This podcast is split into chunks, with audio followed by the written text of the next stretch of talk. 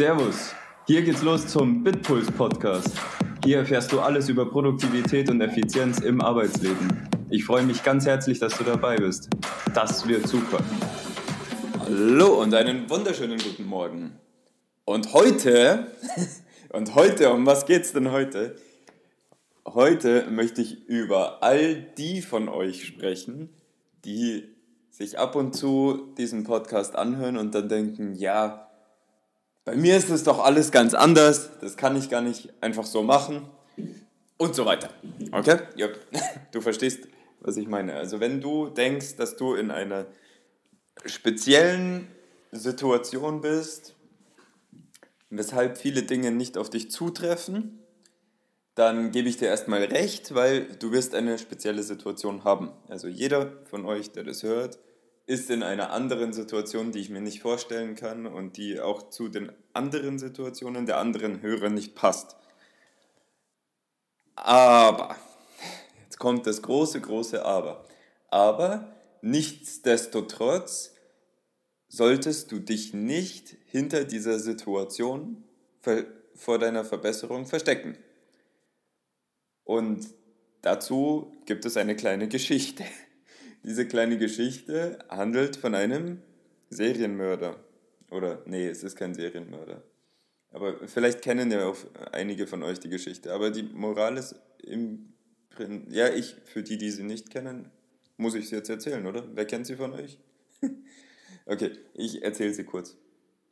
Es gibt einen, ähm, also es gibt einen Häftling, der im Todestrakt sitzt oder saß also, äh, es gibt ja dann manchmal, das war in Amerika, äh, also in Deutschland gibt es ja keinen Todestrakt, aha, aber in Amerika oder irgendwo in Amerika, ja, ich glaube, es war in Amerika, ähm, war ein stark pigmentierter Mann, der wurde festgenommen, weil er zwei Leute umgebracht hat in einer Schlägerei oder so mit einem Messer. Und der wurde dann verhaftet wurde vor Gericht geschleppt und wurde dann schuldig gesprochen, also er hat es auch gestanden und hat deshalb die Todesstrafe auferlegt bekommen. Und in diesem Todestrakt, da gibt es dann scheinbar so Rituale, dass da zu manchen dann mal so Reporter kommen und die nochmal interviewen. Schon merkwürdig, gut. Auf jeden Fall haben die ihn nach seiner Geschichte gefragt, warum, oder nein, sie haben ihn eigentlich viel mehr gefragt, warum er das dann gemacht hat. Oder warum er so geworden ist, wie er geworden ist. Und dann hat er eben seine Geschichte von sich erzählt. Und dann hat er erzählt, dass er eben früh aufgewachsen ist, äh, dass er früh aufgewachsen ist, dass er, als er aufgewachsen ist, immer von dem Vater geschlagen wurde. Der Vater hat geklaut und ähm, ja, und die Mutter hat sich nicht groß gekümmert, wenn sie überhaupt noch da war, ich weiß es jetzt gar nicht genau.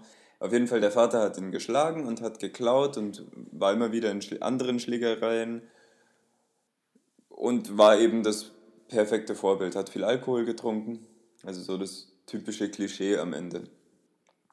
Und dann ist er eben größer geworden, hat selber angefangen, ein paar Dinge zu klauen, wurde mal erwischt, ist dann in den Jugendknast gekommen. Im Jugendknast wurde er richtig verprügelt und richtig versaut. Da war alles zu Ende.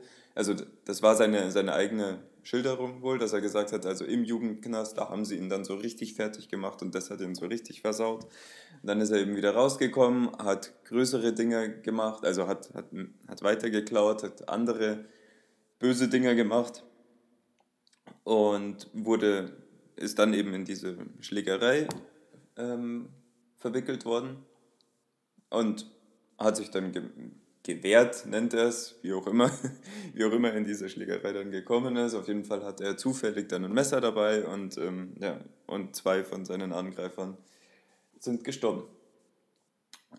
Und ja, und dann, nachdem er diese Geschichte erzählt hat, hat er gemeint, und jetzt frage ich dich zurück, also den Reporter, wie hätte es denn an, also du hast mich gefragt, wie ich denn so geworden bin. Jetzt, wenn du meine Geschichte kennst, sag du mir, wie ich hätte anders werden sollen. Naja, okay, die Reporter haben wahrscheinlich nicht darauf geantwortet. Auf jeden Fall haben sie sich bedankt und sind gegangen und haben dann noch ein bisschen recherchiert. von, was, von einer Sache hat er nämlich nichts erzählt, nämlich dass er noch einen Zwillingsbruder hat, der mit ihm aufgewachsen ist. Und das haben sie dann irgendwie rausgefunden und dann sind sie zu diesem Zwillingsbruder gefahren und haben ihn gefragt, wie denn so seine Kindheit war.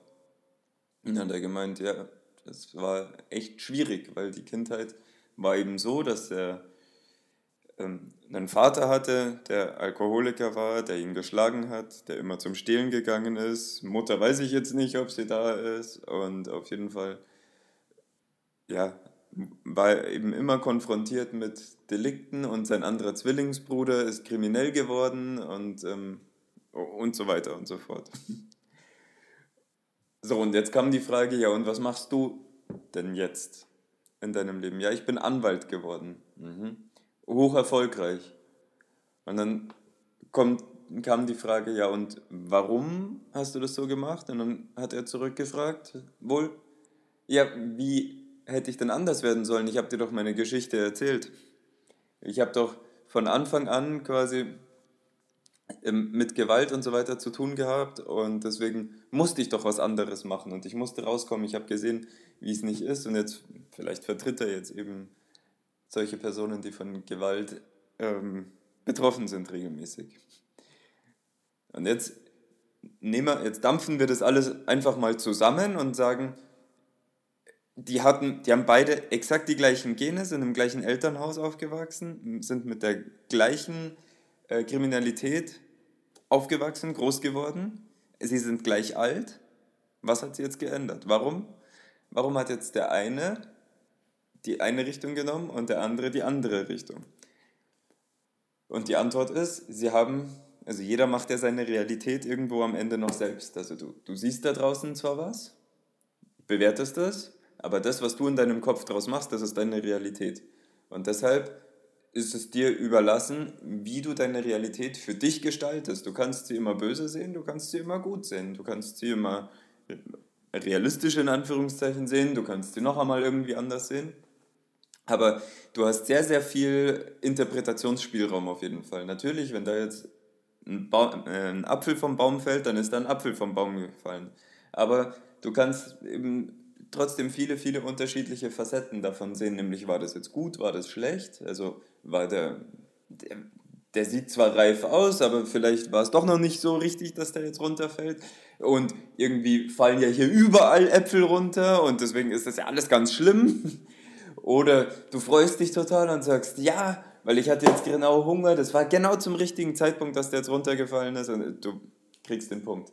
Und genauso ist es auch mit deiner Produktivität, wenn du jetzt hier einzelne Tipps anhörst und sagst, hey, wie, wie kannst du jetzt weitermachen? Und dann sagst du, naja, also in meiner Situation, da geht es einfach nicht, weil ich habe meine Kinder, wie soll ich denn am Abend bitte, bevor ich vor Feierabend rausgehe, ich muss noch 20 Angebote vorbereiten, wie soll ich denn dann eine Checkliste machen oder so?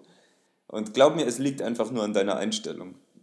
Geh mal wirklich drüber in Gedanken und überleg dir, wie du diese Situation dann anders betrachten könntest. Wie, was ist dein Blickwinkel? Was interpretierst du gerade in, in so eine Situation rein? Ich glaube, ich mache darüber noch, noch eine nächste Folge, wie, wie man solche Situationen denn äh, mit ein paar Beispielen, wie, wie man diese Situationen oft falsch bewertet oder wie, wie auch immer. Also so ein, einfach mal andere Blickwinkel. Es gibt auch diesen Film Sieben Blickwinkel oder so, den könnt ihr euch auch mal anschauen, wobei das natürlich von anderen Personen dann geschildert ist und nicht von, von der eigenen. Aber ich fand ihn dann auch ziemlich langweilig, weil man sich im Prinzip siebenmal den gleichen Film anschaut. Naja, okay. Ähm, in diesem Sinne, ich wünsche dir einen super geilen Tag und ich hoffe, du konntest was mitnehmen und diese Geschichte, die ist echt. Also die habe ich schon aus von 20 unterschiedlichen Quellen gehört. Ich hoffe, für dich war es jetzt das erste Mal, sonst sind es auch wieder die sieben Blickwinkel. Vielleicht habe ich sie aber ein bisschen anders erklärt sodass sie, oder erzählt, sodass sie für dich dann nicht langweilig ist, falls du sie schon kanntest. Und in diesem Sinne wünsche ich dir einen ganz geilen Tag und freue mich, wenn wir uns in der nächsten Folge wieder hören. Bis dann. Ciao, ciao.